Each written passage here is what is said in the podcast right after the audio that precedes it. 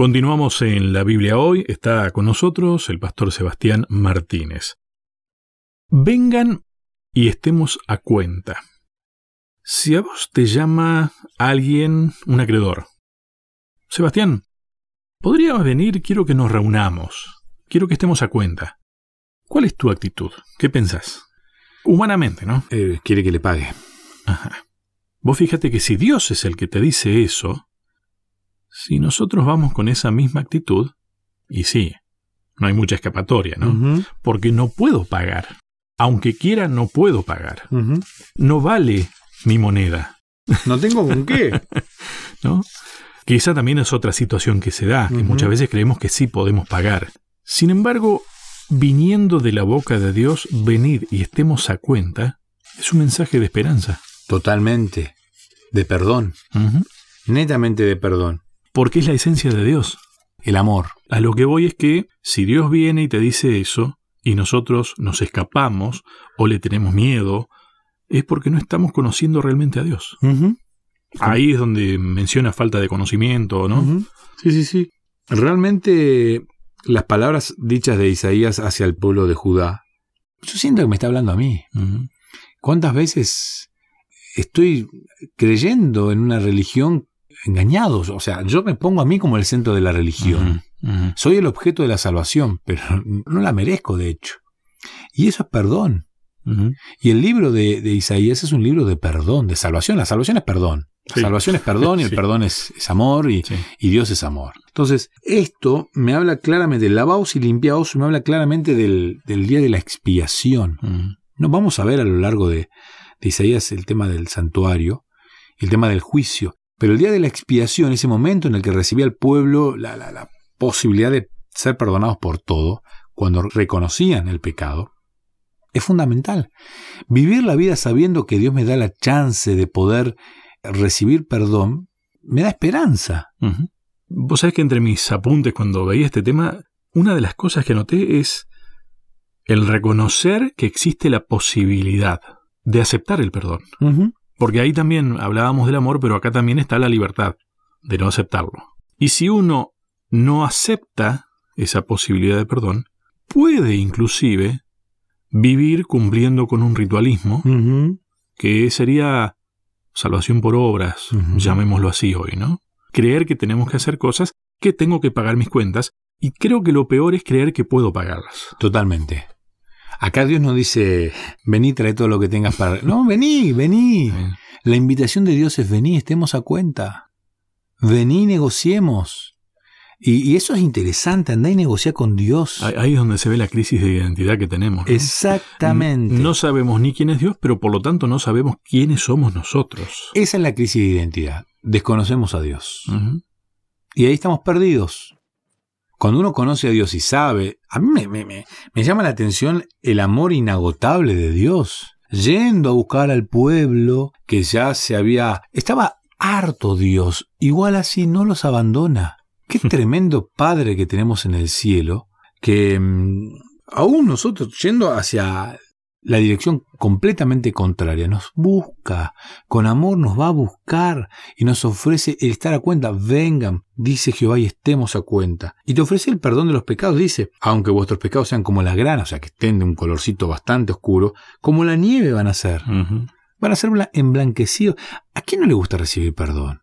El consuelo del perdón, el alivio del perdón. ¿Cuántas personas hoy sufren ansiedad, estrés y un montón de, enfermedades que tienen que ver con cuestiones no resueltas de su vida? Cuestiones que tal vez este, uno sabe que le hicieron mal. Recibir y dar. Eh, total, sí.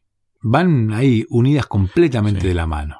O sea, uno no puede perdonar cuando no se siente perdonado. Porque no conocemos lo que es la esencia del perdón. Exactamente. Es parte de esa crisis de identidad. La liberación que te da el perdón. Y te devuelve la identidad. Porque el perdón está netamente relacionado al amor. Nosotros no somos quienes para perdonar en realidad, pero somos hijos de Dios. Y ahí está parte de esa esencia de ser hijo de Dios, el perdón. Exactamente. Bueno, este libro de Isaías es, fabuloso en ese sentido, ¿no? Porque me, me, habla de esta condición del pueblo de Judá, hablando de la necesidad de perdón y de la crisis de identidad que hoy yo tengo hoy como hijo de Dios puedo estar pasando por la misma situación, la misma crisis de identidad. Yo pensé en David, en David que podría haberse puesto en una situación de no aceptar ningún tipo de perdón, ¿no? Y sin embargo, a pesar de todas las cosas, los actos o hechos pecaminosos, como cualquiera, él entendió quién era Dios y quién era él. Entonces ahí Dios pudo trabajar en ese corazón nuevo, ¿no? Volvió a tener identidad. Hay un montón de personajes que la, han perdido la identidad y la han recuperado. Otros la perdieron y nunca la volvieron a recuperar. Yo creo que hay uno que me marca a mí, que es Daniel, que nunca pierde la identidad. Eso lo hace un distinto, un amado. Y después, a mí, bueno, este año estamos comenzando en la lectura matinal un libro que es fantástico, ¿no? Que habla de la vida del apóstol Pablo. Alguien con una errónea, con una identidad errónea, hasta que el propio Jesús le dice, no, no, no, estás equivocado, vos no sos este, sos aquel. A mí eh, el tema de la identidad, mm, vos sabés que a mí me gusta mucho el tema de, de la voz. Creo que es un tema que podés dar una explicación técnica a todo lo que quieras, pero en realidad es muy difícil de entender y de explicar qué es el timbre de la voz. El timbre de la voz es tu identidad. Puede ser que tengas un volumen parecido a otro, una voz parecida, te dicen a otro, que trabajes la voz de la misma manera, pero el timbre es lo que a vos te identifica de que vos seas vos y no sea otro. Por lo tanto, eh, eh, también es un poco difícil de, de entender, ¿no? Lo entendés cuando escuchas, nada más. Y las crisis de identidad se dan cuando dejamos de escuchar a Dios. Dejamos de reconocer la voz de Dios. Y ahí empezamos a, olvidarnos de quién somos.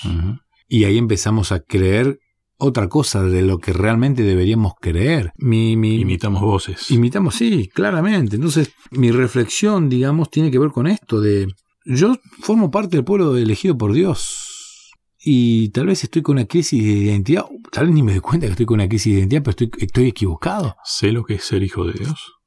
Es una pregunta interesante. Porque a veces creo que sé y realmente tal vez estoy completamente equivocado. Y lo digo con mucho cariño, con el mayor de los cariños. No, y para uno mismo. Sí, yo a veces me replanteo, ¿será que realmente estoy adorando a Dios como Él quiere que lo adore? ¿O será que las cuestiones humanas han ido pudriendo de alguna manera todo el sistema y Dios no ocupa un lugar interesante, el, primer lugar en mi vida. Tal vez hasta me, me, esfuerzo en, cumplir con leer esto, leer aquello, estudiar.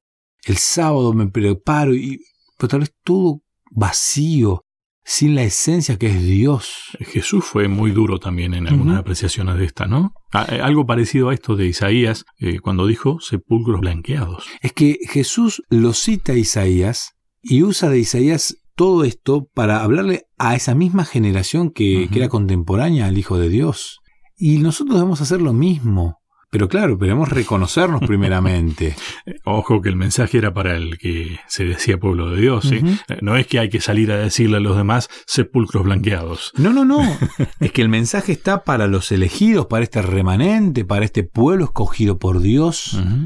Y le agradezco a Dios porque me siento dentro de ese pueblo, pero es una preocupación. Porque dentro del pueblo puedo tener una crisis de identidad, puedo estar completamente equivocado y puedo ser una persona este, consumida por estos errores y me han alejado de Dios. Es una invitación a una pausa esto, ¿no? A un silencio reflexivo. Sí. Ojalá que cada uno de los oyentes pueda... Lo hablamos en primera persona. Sí, sí, sí. Y regalamos las palabras para que cada uno las tome como suyas, propias. Y para hacer este ejercicio, ¿no? De, de preguntarse a sí mismo con sinceridad, ¿realmente estoy conociendo a Dios o estoy detrás de una denominación eclesiástica, de un cargo, de una función dentro de la iglesia, pero me he olvidado del centro de mi vida? Ni siquiera del centro, el que, me, el que me vuelve a religar, a unir. Que eso significa religión. Exactamente. Si lo entendiéramos. Eh, Hacemos la última pausa, ¿te parece? Creo que vamos a tener tanto para pensar en realidad que vamos a tratar de tirar esos disparadores. ¿sí? La última pausa. Ya continuamos.